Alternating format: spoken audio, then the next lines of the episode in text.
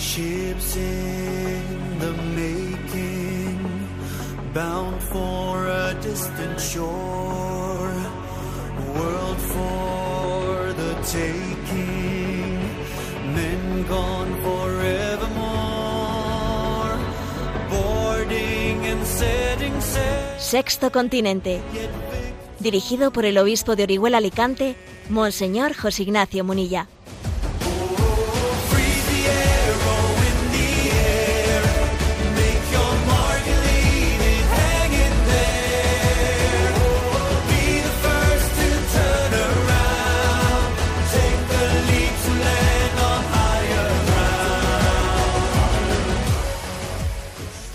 Un cordial saludo a todos los oyentes de Radio María. Un día más, con la gracia del Señor, nos disponemos a realizar este programa radiofónico llamado Sexto Continente, que lunes y viernes de 8 a 9 de la mañana, una hora menos, en las Islas Canarias, realizamos aquí en directo en Radio María España. Bien sabéis que este programa tiene la vocación de hacer una lectura eh, desde la doctrina social a la realidad en la que vivimos. Y ayer fue un día duro, duro en la vida de España. Tenemos que orar intensamente eh, por nuestra patria, por el mundo. Sé también que este programa se escucha en otros muchos lugares, también hispanoparlantes, y obviamente no estamos todos bajo bajo el mismo espectro, bajo el mismo tsunami. Es decir, no se trata de no es un problema específicamente de España. Si bien es cierto, ¿no? que tenemos un poco pues la tristeza, la desgracia de haber sido nosotros en buena parte los exportadores, ¿no? los tristemente pioneros de esta deriva tan grande que lleva nuestra cultura, que se avergüenza ¿no? de sus raíces cristianas. Y bueno, como vam- vamos a comentar en el programa de hoy, a lo largo del programa, pues mm, las, eh, lo que supone, ¿no? ¿Qué supone determinados acontecimientos que ayer tuvieron lugar en España? Pero quiero comenzar hoy hablando de la ignominia de un aplauso. Porque ayer en el momento en que el Congreso de los Diputados, como primer paso, ¿no? Porque ayer pasaron muchas cosas, pero, como primer paso, se aprobó en el Congreso de los Diputados la ley del aborto, allí se produjo un macabro aplauso. ¿eh? Nos ponemos de pie y aplaudimos todos, ¿no? Como si se hubiese, eh, como si en ese momento diésemos la bienvenida a quién, a qué, y es a la muerte, un aplauso a la muerte, ¿no? Eh, son unos un, breve minuto en el, que la presidenta del Congreso da por aprobado la ley y, la- y escuchamos el aplauso y lo hacemos. Vamos a escucharlo, es un minuto porque es un momento duro, duro, en el que se visualiza la deriva, eh, la deriva de una, de una cultura que aplaude la muerte, ¿no? que, que en el fondo está como confirmando el diagnóstico que desde la doctrina social hemos hecho. Esta es una cultura de muerte. Fíjate si es verdad que es una cultura de muerte que se aplaude la muerte. Vamos a escucharlo. Votación de conjunto del proyecto de ley orgánica por la que se modifica la Ley Orgánica 2-2010 de 3 de marzo de salud sexual y reproductiva y de la interrupción voluntaria del embarazo por tener la misma carácter orgánico. Comienza la votación.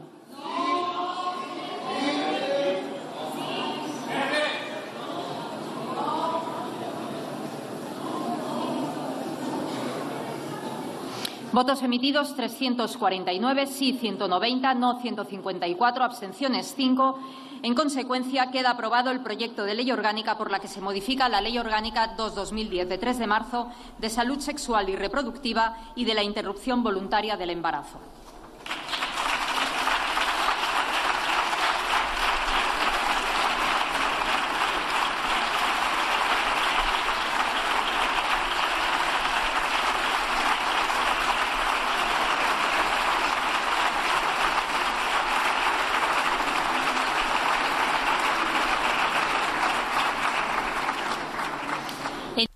Sonrisas, abrazos, aplausos, aplaudimos a la muerte, aplaudimos a la, a la destrucción. ¿eh? Esto fue lo clave, yo creo. ¿eh? A la hora de analizar cuántas cosas ayer pudieron eh, estar, estar en ebullición en la vida de España, yo creo que es importante entender de dónde parte el problema. Y el problema parte de aquí. he rescatado una, una frase de Alexander Solzhenitsyn, ¿no? Ese famoso premio Nobel de literatura, en el cual dice, ¿no? Cuando sacas a Dios de la política, terminas viviendo una historia de terror, ya sea el fundamentalismo laicista de la Revolución Francesa y las guillotinas, ya sea el fundamentalismo laicista de los nazis y las cámaras de gas, ya sea el fundamentalismo laicista de los comunistas y los campos de concentración, ya sea el fundamentalismo laicista de los abortorios, lo que vemos es, dice él, cultura de muerte, matando a millones de personas inocentes. ¿Eh? Bueno, pues, es decir, esto que es tan macabro, ¿no? Esto que es tan macabro, que es felicitarse, darse abrazos, sonreír, aplaudir a la muerte, ¿no? Es que es, como eh, es una visualización de que era verdad, eh, pues ese término, ese diagnóstico de cultura, de cultura de muerte. Entonces, ¿qué hay, qué hay detrás de esta cultura de muerte? San Juan Pablo II decía, ¿no? La sociedad que no abraza el don de la vida, que no lo protege, eh, pues está expresando el miedo, el miedo que tiene, tiene miedo a la vida. Tenemos miedo a la vida, y tenemos miedo a comprometernos, tenemos miedo a, asumir responsabilidades, ¿no? Y entonces estamos ahí sencillamente defendiendo nuestro, nuestro egoísmo. Es la cultura de la muerte, ¿eh? la cultura de la muerte. Bueno, pues creo que eh, eso fue lo primero, esto fue lo, esencial y, y, ahora tenemos que hacer pues desde este hecho, ¿no? Porque claro, dice Madre Teresa de Calcuta en una conocida frase, ¿no? A ver, es que si una madre puede matar a su hijo, pues ya entonces cualquier cosa puede suceder, claro, ¿eh? cualquier cosa puede suceder. Por eso yo, pues yo ayer envié a redes sociales, pues una, en el momento en que se aprobaba esta ley de aborto, pues envié una reflexión que es así de sencilla, ¿no? ¿Qué cabe esperar de un parlamento que niega el derecho a la vida a los más débiles e inocentes? A ver, Cualquier otra barbaridad que pueda aprobar a continuación ya resulta insignificante. Ya comparando con esto, todo lo que venga después es que ya es casi insignificante. Bueno, por ello, ¿no? Creo que también tenemos que decir hoy en Sexto Continente, si nosotros callamos, las piedras gritarían.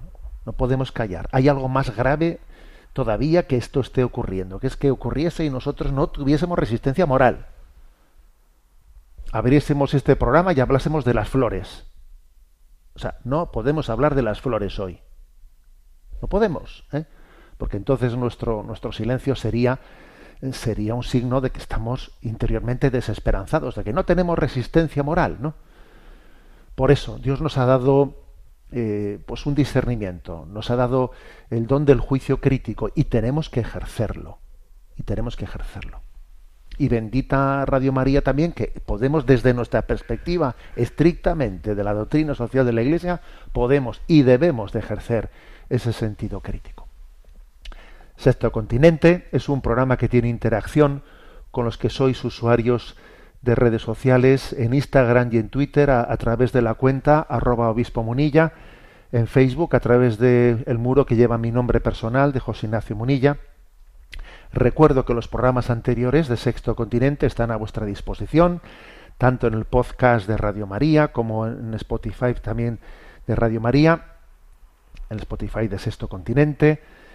Eh, también están en el canal de iVox que tiene el nombre de Sexto Continente y podéis acceder también con facilidad a través de la página multimedia de un servidor que es en ticonfío.org, en ticonfío.org, ahí tenéis todos los, materiales que se van generando, los tenéis a vuestro, a, vuestro alcance, y allí también hay un apartado que se llama Sexto Continente. Bueno, vamos a, a desgranar, eh, como digo, pues este momento, este momento tan fuerte ¿no? que, estamos, que estamos viviendo y creo que en el, en el análisis de la realidad em, para, mm, es importante tomar conciencia del orden en el que han acontecido las cosas. ¿eh? Porque yo sé que hoy eh, pues la mayoría de los de, las, de las radios, de los medios de comunicación que son críticos con el gobierno de España, que son la minoría, porque los medios de comunicación mayoritariamente, bueno, pues están, digamos, muy muy comprados o en sintonía, ¿no? En sintonía, pues con el, con el gobierno, pero los que son críticos, pues mm, no comienzan su análisis crítico por donde nosotros hemos empezado. ¿eh? Pues obviamente hoy todo el mundo está hablando del asalto al poder, eh, al, al, Tribunal Constitucional, eh, pues con el tema de la derogación, ¿eh? pues de, del delito de secesión, con el, con la reforma de la malversación, claro, y es verdad, ¿no? Yo, yo vamos, y un, un, servidor también, sabéis que hace dos días o tres, pues envié pues un mensaje a redes eh, recordando que la ética debe de regir en los pactos políticos y que el, hecho de que se deroguen o se reformulen unos delitos como moneda de cambio para consolidarse en el poder, o el hecho de que se legisle para obtener el control político sobre el poder judicial, pues es simplemente inmoral. Bueno, eso pues yo lo he dicho en redes sociales, ¿no? Y, y creo que es doctrina social pura, ¿eh? pura. ¿eh?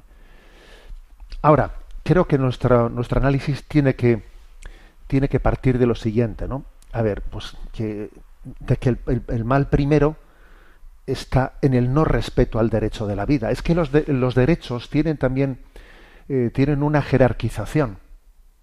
Tienen una jerarquización. Entonces, hay dos derechos fundamentales ¿eh? Eh, sin los cuales todos los demás, todos los demás van a caer por su peso. Y esos dos derechos fundamentales son el derecho a la vida y el derecho a la libertad religiosa. Fijaros, son los dos derechos fundamentales. Y la experiencia demuestra que una vez que tú has ido a por esos dos derechos, ¿sabes? Pues todos los demás van a caer como un castillo de naipes, como un castillo de naipes. Por eso, ¿no? Ayer yo insistí eh, en ese momento de la aprobación de la ley del aborto que, que, cabe esperar de un parlamento que niega el derecho a la vida a los más débiles e inocentes. Bueno, a partir de ella, pues cualquier cosa, ¿no? Eh, si para mantenerme en el poder, ¿eh? Eh, pues pacto con delincuentes, derogo delitos, modifico otros, eh, someto la justicia a mi dictado, a mis órdenes, eh, me cargo la separación de poderes, todo a la lógica del poder, claro, es como lo lógico, lo, lo, lógico, porque es la es el poder, el egoísmo por encima de todo.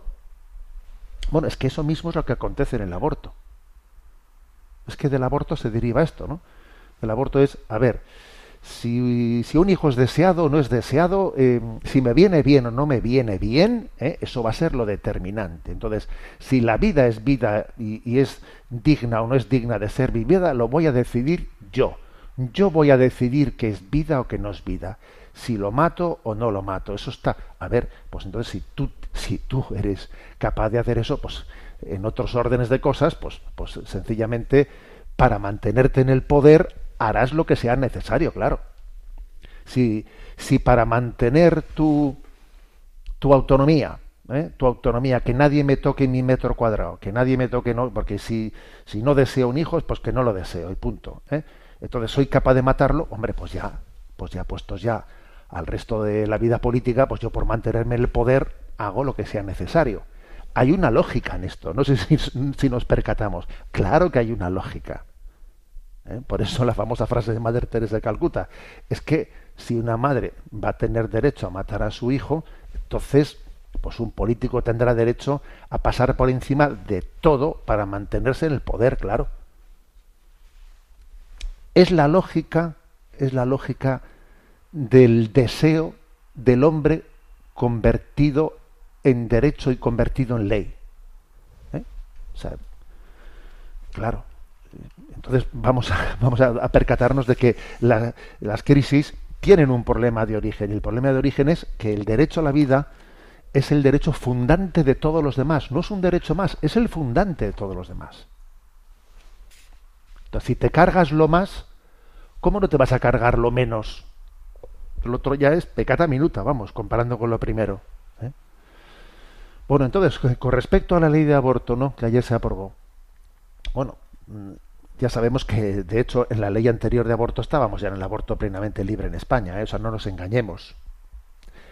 Esta ley que se ha aprobado no va a aumentar el número de abortos, porque es que ya estábamos en el tope, en el tope máximo. Pero es verdad, es verdad que se dan vueltas de tuerca que son bastante considerables. Por ejemplo, esta ley expulsará a los médicos objetores al aborto de los comités clínicos de bioética, ¿no? De los comités clínicos que deciden sobre la vida del concebido. Hay un comité clínico que tiene que decidir sobre si pues eh, existe una malformación en el feto. A ver, si, si usted objetó al aborto, está excluido, está excluido este comité clínico. ¿eh? Luego un, tema clave, claro, que es el que más se ha referido, se ha, referido a medios de comunicación, es que esta ley eh, permite permite a las jóvenes con 16 años abortar sin permiso paterno. Bueno, es decir, un padre pues no es nadie, ¿eh? no, es nadie, no tiene ni por qué enterarse. Eh, tu hija aborta y tú no tienes derecho a, pues, a, ser, a, ser, nadie ahí, ¿no?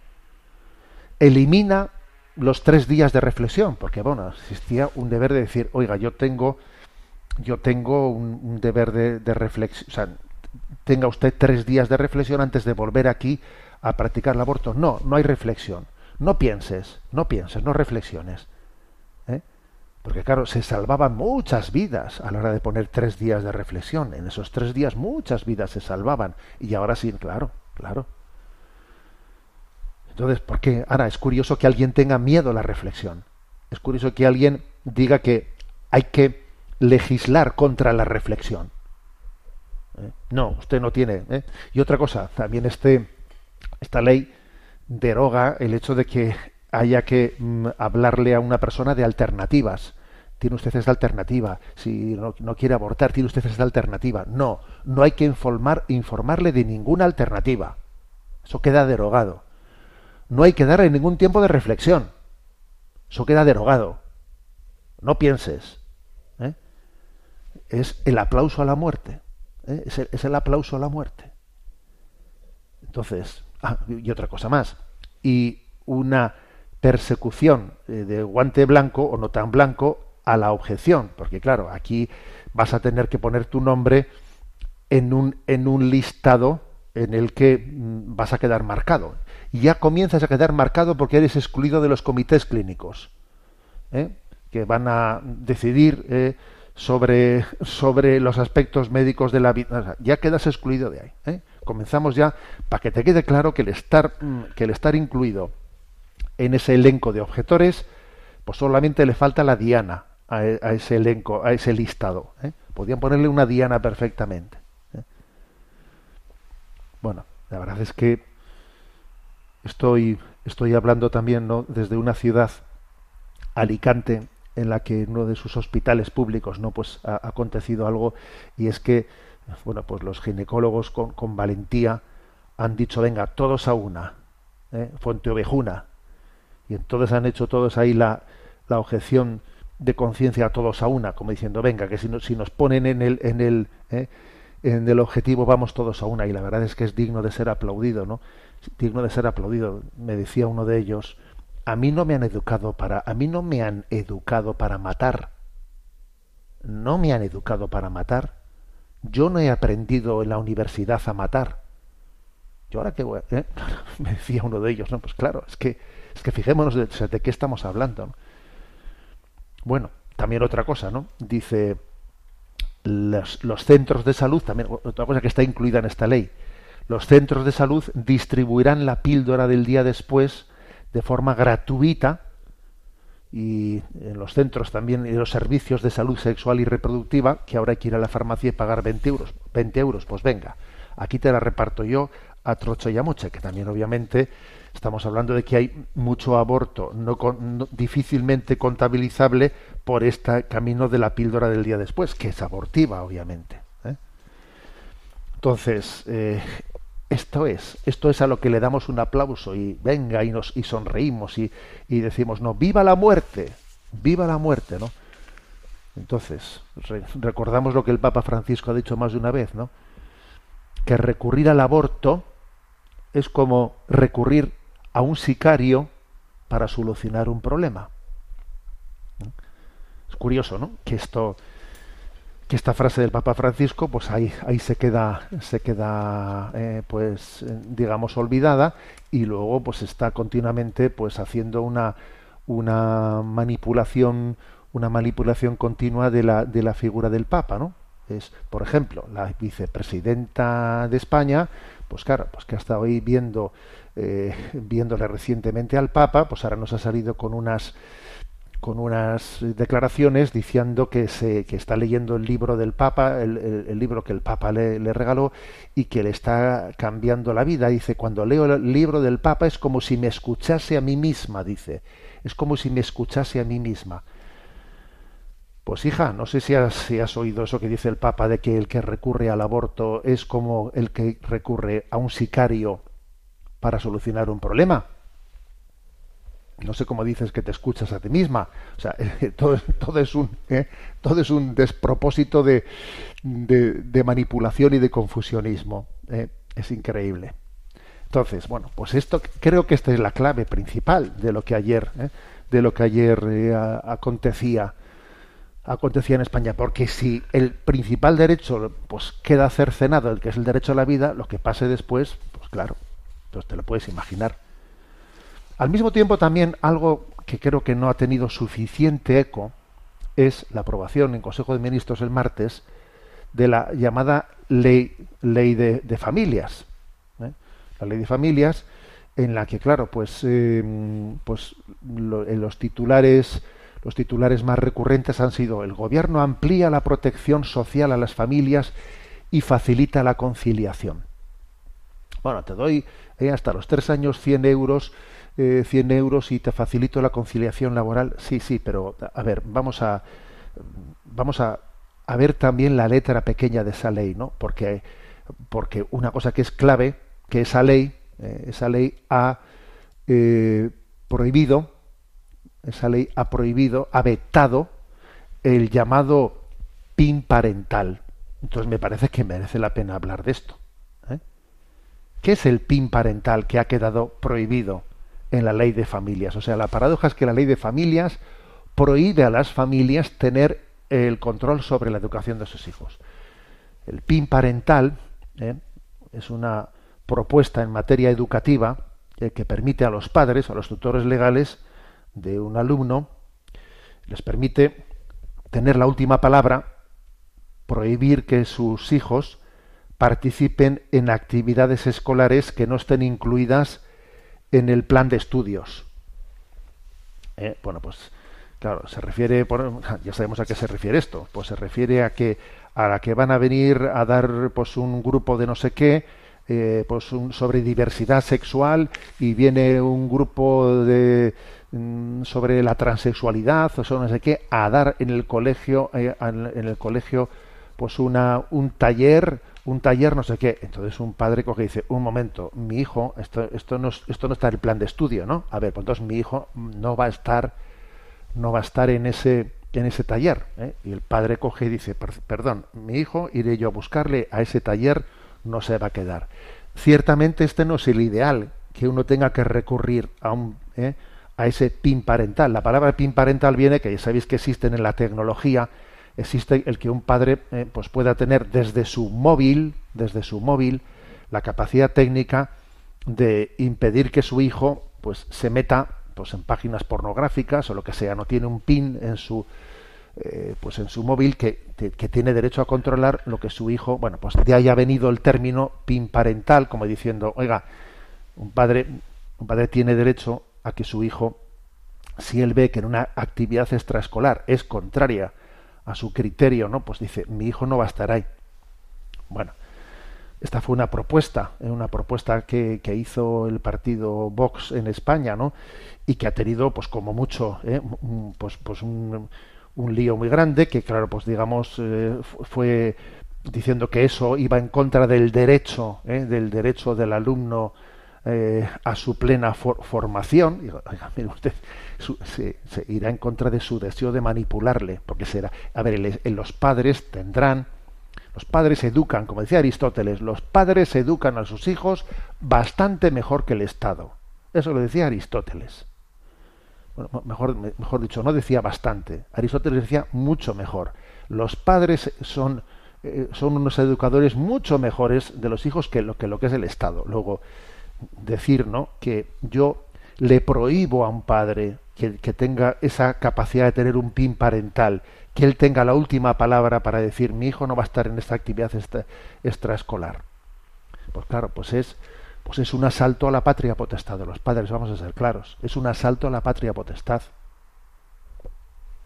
Claro, si, si se asalta la patria potestad de los padres, que no nos extrañe mucho que luego se asalte eh, pues eh, al poder judicial y al tribunal constitucional. Porque hemos comenzado asaltando la patria potestad de los padres lo otro ya es pecata minuta sabes lo más gordo es asaltar la patria potestad de los padres. Pero aquí nos fijamos todos en el tribunal constitucional. Bueno no me parece mal pero pero que es más importante ver de dónde, cuál es la raíz del problema Claro, la raíz del problema es esta, que esta ley de nuevas familias, que dice que va a ayudar a las familias, asalta la patria potestad de los padres. ¿eh? Entonces, bueno, pues eh, el PIN parental se había traducido en que un padre podía presentar, bueno, en, principio incluso, pues eh, la iniciativa que tuvo el partido político Vox, que fue Vox, que fue quien presentó esta iniciativa del PIN parental, lo que planteaba es que un centro dijese a los a los a las familias qué qué talleres, qué actividades extraescolares iba a tener para que el padre dijese sí o no. Bueno, y ahí se montó un lío, se montó un lío pues que si esto recurso a no sé qué tribunal, bueno, y ahí comenzó pues el, el lío para arriba y el lío para abajo, ¿no? Y entonces en este momento eso está eso está digamos eh, pues, implantado y con dificultades en la comunidad de, Murcia exclusivamente, si no, si no me equivoco, ¿no? Pero ahora viene esta ley y ya lo prohíbe definitivamente, ¿no? ¿Qué establece esta ley? Eh, Bueno, pues la ministra de Derechos Sociales eh, y Agenda 2030, eh, Yone Belarra, aseguró que los progenitores o adultos responsables no podrán limitar o impedir el acceso de niñas, niños y adolescentes a la información y su participación en actividades de sensibilización y difusión de la diversidad familiar que se desarrolla en el marco educativo a fin de evitar una restricción de sus derechos a la educación y al libre desarrollo de su personalidad. Es decir, no se va a poder limitar, un padre no va a tener la capacidad de limitar el acceso de su niño a los talleres de diversidad familiar, dice literalmente la ministra. ¿Te puedes imaginar lo que es eso? O sea que tu hijo va a participar en, esta, en ese taller de diversidad familiar o diversidad sexual sí o sí, lo quieras tú o no lo quieras tú. ¿Eh? Esto nos empalma eh, con lo que, con aquello que, que dijo la conocida ex ministra de Educación Isabel Celá cuando dijo aquella frase de los hijos no pertenecen a los padres, eh, etcétera, etcétera, etcétera, ¿no? Entonces, pero bueno, entonces yo repito lo que he dicho. A ver, si asaltamos la patria potestad de los padres, no, no nos parece ya casi como hasta lógico que se acabe asaltando al tribunal constitucional y a esa separación legítima, necesaria separación de poderes, porque tiene que haber una separación de poderes. Es que también el PIN parental es una cierta separación de poderes, ¿sabes? Es como decir, oye, tiene que haber, aquí tiene que haber un consenso, un consenso entre, eh, entre familias y escuela. Pero, pero prohibir el PIN parental es, no, no, aquí no hay ningún consenso entre familia y escuela. O sea, eh, los padres no vais a ser los, los principales educadores de vuestros hijos. O sea, os lo vamos a, os lo vamos a prohibir. Es una, es un, es una negación de, de que la familia tenga el primogenio, el derecho eh, a la educación de los hijos. Bueno, entonces, como podéis observar, pues yo creo que la perspectiva desde la que nosotros tenemos que analizar, ¿no?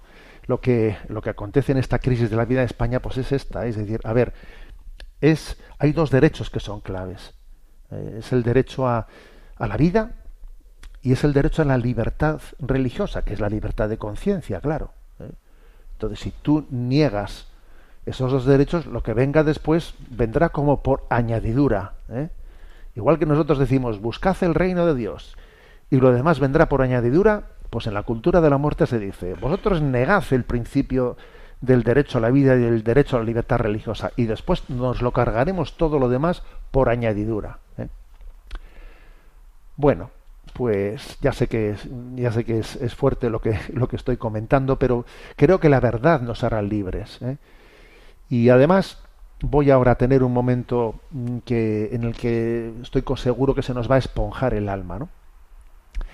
Es un momento musical en el que vamos a poner una canción que creo recordar que la pusimos ya hace bastantes años en este programa de Sexto Continente, que llevamos ya bastantes años de andadura, que es una canción en la que Eric Clapton y Luciano Pavarotti cantaban juntos, menuda pareja de dos, ¿no?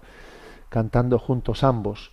Y la historia es la siguiente, ¿no? Es una canción compuesta por Eric Clapton. Ahora tiene 77 años. ¿eh? Este cantante, un gran guitarrista, ¿no? Un gran guitarrista de la guitarra eléctrica. En 1987 compuso una canción, Holy Mother, Santa Madre, Santa Madre ¿Dónde estás? No puedo dejar de llorar. Él estaba totalmente pillado por el alcohol, estaba destrozado, alcoholizado, no era capaz de salir de, de, su sufrimiento. Claro, se había refugiado, como ocurre ¿no? muchas veces en el alcohol, pues, pues escapando de la cruz, ¿no? Y entonces, eh, pues en una noche, en una noche, pues tiene, tiene ese don, ¿no? Tiene el don de, de componer, de componer una canción en la que, en la que pide, pide eh, a María, a la Virgen María, Santa Madre, ¿dónde estás? Esta noche me siento partido en dos. He visto las estrellas caer del cielo. Santa Madre, no puedo dejar de llorar. Necesito tu ayuda esta vez. Ayúdame a pasar esta noche solitaria Dime por favor qué camino tomar para encontrarme de nuevo. Santa Madre, escucha mi oración. Sé que estás ahí. Envíame paz. Impresionante esta canción, ¿eh? de Eric Clapton, compuesta en ese momento. A este hombre le, como a todos nosotros, ¿no? Le acompañó la cruz a lo largo de su vida y de hecho, pues un, un niño suyo, un hijo suyo pequeño, murió, se cayó pues en un, en, un rascacielos de Manhattan, se cayó desde el piso 53 del rascacielos, fíjate, se cayó a la calle un niño pequeño suyo, claro, pues ¿eh? en el año 1991, pero sin embargo, fíjate, la Virgen María escuchó su canto y le dio la paz. ¿eh? Y entonces él en los testimonios que da dice, mi vida está bendecida. ¿eh? María le dio el consuelo. Dice, no tenía fuerzas y de rodillas me rendí. Y desde aquel día, dice, desde aquel día en el que compuso esta canción, dice, no, no, no he dejado de rezar. Es curioso esta expresión. Desde el día que compuso esta canción, no ha dejado de rezar.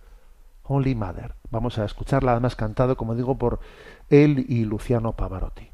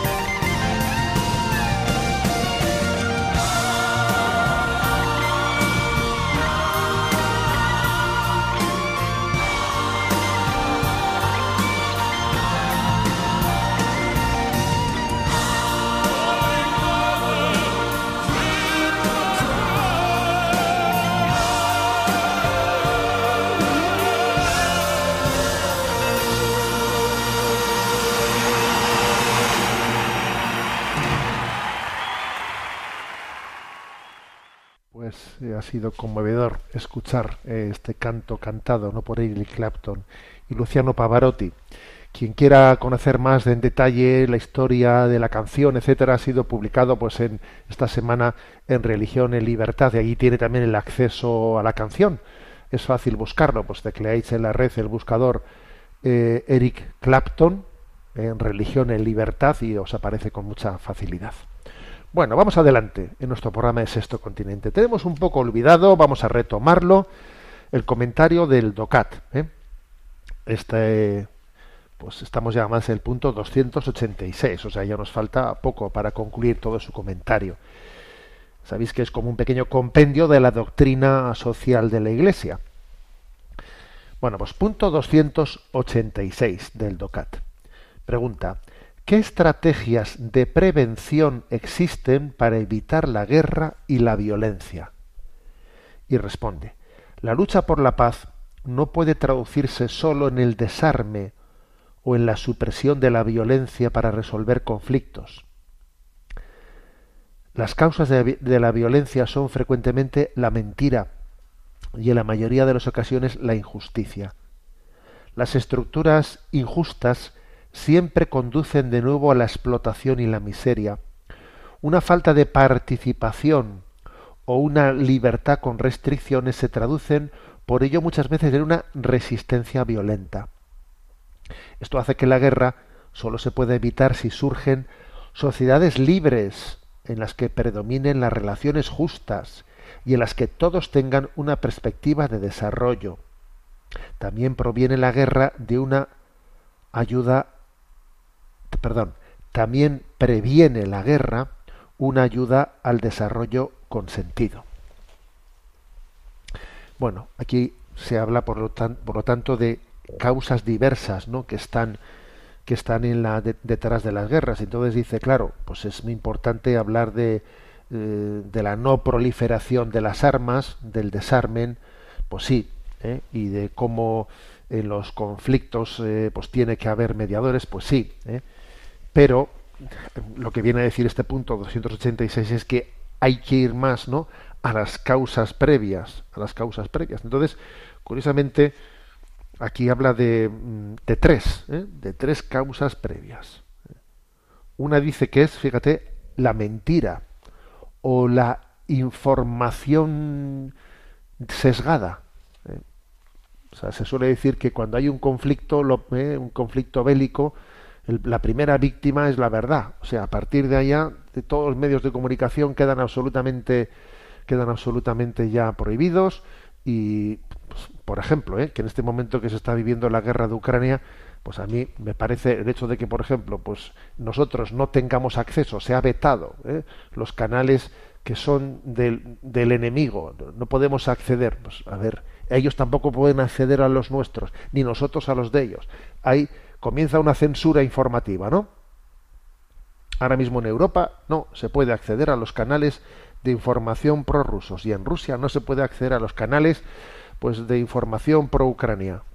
Entonces, claro, antes del estallido de la guerra también, eh, eh, aunque sea en otro nivel, no con tanta censura como ocurre durante la guerra, pero también, eh, o sea, genera genera el humus, el humus para, para, para la guerra, el, el que no se informe con ecuanimidad, el que se mienta, el que se dé una información sesgada, el que se haga una lectura caricaturizada en los medios de comunicación de la realidad, ¿eh? en la que este es el bueno y el otro es el malo. Entonces sacaré todas las cosas, o sea, seleccionaré, seleccionaré todas las noticias, eh, además las tenderé a, a contar de una manera enfatizada al servicio de quién quiero yo que se diga quién es el bueno y quién quiero yo que se, que se concluya que es el malo. Entonces yo voy a contar la realidad para generar esa simpatía o esa antipatía. A ver, eso ocurre. Entonces la verdad es que los medios de comunicación pueden llegar a tener una responsabilidad bastante seria en la generación de conflictos armados. ¿eh? Claro que pueden generarlo. ¿eh? Incluso, pues, eh, hasta el propio terrorismo, ¿eh? que a veces hay medios de comunicación que, que ponen la diana y luego viene el terrorista y aprieta el gatillo. Pero ha habido medios de comunicación que pusieron la diana primero. De esto entendemos un poco, ¿eh? porque por desgracia lo hemos, lo hemos padecido. ¿eh? Se ha padecido también entre nosotros esto. ¿eh? Entonces, la mentira, eh, la deformación de las noticias, la falta de objetividad, pues es algo que, que genera el clima, el clima, el humus, en el que finalmente sale el conflicto. La injusticia, claro, eh, si tú si tú estás generando pues un sistema en el que, pues por ejemplo, pues en la distribución de las aguas, ¿eh? en la distribución de los territorios, en el acceso, etcétera, pues, pues estás generando una situación que va a ser un polvorín. ¿eh? Pues lo que pasa en Israel, cojo yo y controlo los altos del Golán. Ahora el agua la voy a controlar yo. Entonces tú aquí no tienes sitio. Claro, a ver, como, como, como hagamos eso, como hagamos eso, como, queremos una injusticia diciendo aquí el agua la, eh, pues la controlo yo, tú fuera. Pues eso tarde o temprano va, va a ser un polvorín. Va a ser un polvorín sí o sí, porque estamos eh, generando pues, una pues, pues una imposición, ¿eh? una imposición de mi interés, olvidándome del tuyo, que tarde o temprano, pues eso va a estallar, ¿no? Y también fijaros pone como tercer elemento la falta de participación, el hecho de que, de que no se le dé a todo el mundo pues su participación a la hora de, de tener corresponsabilidad en las cosas. ¿eh? El hecho de que no se crea en la libertad de la gente. Hay que tener, hay que creer en la libertad de la gente, ¿no? Porque si no se le da esa, esa corresponsabilidad, luego vendrán, vendrán las manipulaciones de los uh, grupos eh, revolucionarios y le cogerán a esa gente y la manipularán, porque como son carne de cañón para ser manipulada, porque no se les dio capacidad de participación, no se les hizo corresponsables de la vida social. Entonces fueron pues alguien, fueron sujetos absolutamente pasivos. Vendrá vendrá un cacique revolucionario y se servirá de, esa situación para hacer de ellos carne de cañón. Y vendrán las revoluciones, que muchas veces las revoluciones se han servido de esa carne de cañón de personas que no han sido, eh, no habían sido tenidas en cuenta en su dignidad suficientemente y entonces son ahora fácilmente manipulables por los revolucionarios que vienen después. Y eso también, claro, pues está ahí, ¿eh? está ahí. También, por ejemplo, pues la Revolución Francesa, por ejemplo, por, por qué triunfa, ¿no? esa escabechina y esa barbaridad. También una de las causas es, pues que quizás, ¿no? Quizás no, o sea, que haya habido, pues, pues muchos, muchas personas que no han sido eh, suficientemente reconocidas en su dignidad, han sido, pues, chusma, ¿eh? han sido ¿eh? tropa, tropa. Entonces, claro, ahora viene el revo- revolucionario y entonces fácilmente los manipula. Luego estas tres causas, la mentira, la deformación mediática, la injusticia en el reparto, ¿no? Un reparto equitativo, y la no participación de las personas, ¿no? En la cor- de una manera corresponsable, ¿no? Pues en, el destino de los pueblos, claro, pues generan un humus en el que es más fácil que después, pues termine, ¿no? Terminen las cosas estallando. ¿eh? Bueno, eso sirva como comentario del punto del punto 286. Vamos al momento Chesterton ¿eh? de nuestra de nuestro programa. Momento Chesterton, sabéis que tenemos un libro que ya estamos muy avanzaditos en él, que el libro es Un buen puñado de ideas. Es un libro de Enrique García Máiquez y de Luis Daniel González, que ha hecho un esfuerzo muy grande de recoger los pensamientos de Chesterton ordenados por aforismos, ¿no? Y bueno, pues la verdad es que nos servimos de él, lo agradecemos mucho, pues que estos autores eh, nos permitan hacer, bueno, pues yo con toda eh, la libertad cojo y selecciono un poco para ahora traducirlo. Y en concreto, nos toca el de la tolerancia, el aforismo de la tolerancia. Bueno, eh, en primer lugar, eh, existe una insana intolerancia y una sana intolerancia, ¿no? Tal y como, como, Chesterton se expresa, ¿no? Y en cuanto a la insana tolerancia, quizás la afirmación de Chesterton más genuina de él es la siguiente, ¿no? Que el relativismo es generador de intolerancia, ¿eh? de intolerancia, porque curiosamente se suele decir, se suele eh, pues pretender, ¿no? difundir que claro, el que cree en la verdad tiende a ser intolerante. Como las religiones creen en la verdad, en la verdad suprema, tienden a ser intolerantes. El que no cree en la verdad, pues entonces ese será tolerante, ¿no?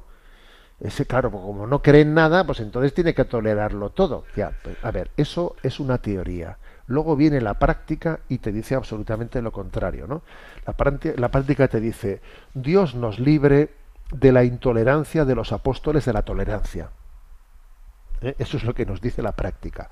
Entonces, bueno, ¿cuál es la frase de Chesterton? Dice, en la vida real, la gente más intolerante es la que no tiene convicciones en absoluto. El fanatismo puede ser definido toscamente como la furia de los hombres sin opiniones, el terrorífico frenesí de los indiferentes. Curioso esto, ¿eh? Fíjate, repito la frase que es buenísima, ¿no? En la vida real, la gente más intolerante es la que no tiene convicciones en absoluto. El fanatismo puede ser definido toscamente como la furia de los hombres sin opiniones, el terrorífico frenesí de los indiferentes. Claro, o sea, en realidad, ¿eh? en realidad la, la- la intolerancia está en las personas que en realidad no creen en nada, o sea, que es que no tienen una opinión, una opinión mm, real, sino que, bueno, pues se dejan llevar, ¿no? Por una furia de lo que es lo, lo que se lleva. Esto es lo que se lleva. Entonces, como se lleva esto, pero tú, pe- pero ¿por qué dices eso? Pues porque sí, porque es lo que se lleva. Y si no eres, pues si no, te pongo una etiqueta. Te pongo una etiqueta y eres un facha. O eres un, bueno, también podría ser lo contrario, ¿eh? Podría ser, o eres un rojo, o eres un facha. A ver, ¿me quieres razonar un poco, por favor? ¿Me quieres razonar? Porque dice, es que el fanatismo es la furia de los hombres sin opiniones, sin capacidad de raciocinio. Vamos a razonar, ¿no? Entonces, por eso dice, ¿no? Chesterton que el relativismo genera intolerancia. Y es una, una reflexión muy interesante, muy interesante, claro, que es lo que estamos viendo en nuestros días. ¿eh? El relativismo se ha convertido en dictadura del relativismo. Hemos dado un pasito, en poco tiempo se ha dado un paso, ¿no? Del relativismo a la dictadura del relativismo. Y por cierto, esta semana yo también he tenido ahí la oportunidad de hacer una referencia a ello en redes sociales a propósito de que es que eh, el Tribunal Supremo, un tribunal, perdón, un tribunal federal de Estados Unidos ha sentenciado eh, contra Biden, eh, contra la pretensión de Biden, que quería obligar a todos los hospitales de Estados Unidos, incluidos hospitales privados, ¿eh? allí la mayoría son privados, a realizar operaciones de cambio de sexo. O sea, todos los hospitales tienen obligación de hacer operaciones de cambio de sexo. Toma ya, ¿eh? O sea, porque, pues porque sí, porque esto es obligatorio, claro. Entonces, es- entonces es- hemos pasado del relativismo a la dictadura del relativismo. Eh, Y por cierto, ahí aproveché para felicitar a las hermanas, a la congregación de las hermanas de la misericordia, que son las que interpusieron el recurso en el Tribunal Federal contra Biden, contra Biden, contra el gobierno de Estados Unidos, ¿no? Y gracias a Dios por lo menos han, han ganado esto, ¿eh? Han ganado esto. Es que fíjate ya lo que es, ¿no? O sea, a ti te voy a imponer que tú, ¿eh? tienes obligación de hacer operaciones en tu hospital, en tu hospital tuyo, en el tuyo propio, oye, ¿no? De cambiar de sexo a la gente. Pero, o sea, hemos pasado del, del relativismo a la dictadura del relativismo, ¿no? Que es exactamente lo que dice aquí Chesterton, ¿no? Que el relativismo genera intolerancia. Bueno, otro, sigo adelante. Existe también una sana intolerancia, ¿no? En, algunas de las expresiones de Chesterton, por ejemplo, dice: un hombre puede combatir una afirmación con un razonamiento, pero una sana intolerancia es el único modo en el que un hombre puede combatir una tendencia. Dice, a ver, eh, las opiniones, los razonamientos se responden con razonamientos, pero a veces hay tendencias que no son razonadas, que no son razonadas, a las que es que, es, claro, es imposible darles razones porque ellas no razonan.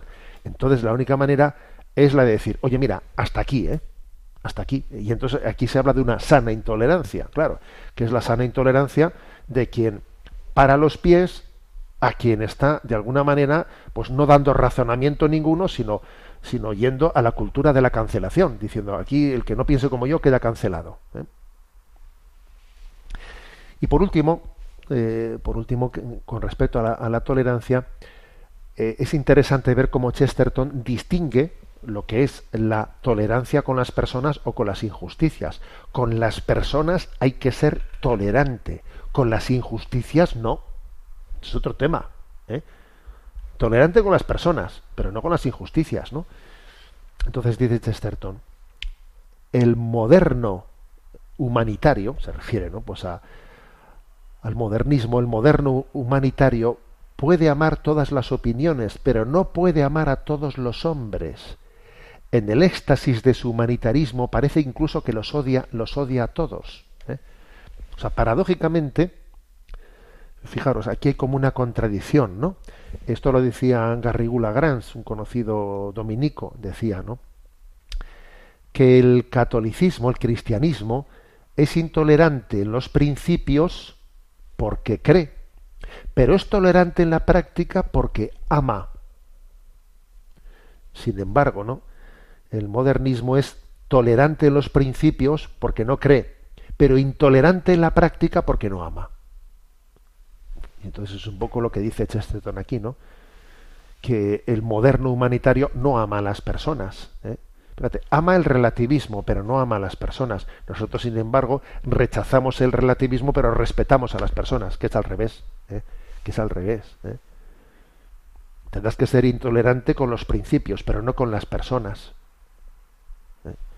Exactamente al revés de lo que, de lo que acontece ¿no? en este mundo, que somos, que somos tolerantes con, con, eh, con la falsedad, ¿eh? Pero sin embargo intolerantes con las personas a las que les pretendemos cancelar, les pretendemos cancelar todo el mundo que no pase por el pensamiento único queda, queda cancelado. Bueno, tenemos el tiempo cumplido. Me despido con la bendición de Dios Todopoderoso. Padre, Hijo y Espíritu Santo. Alabado sea Jesucristo.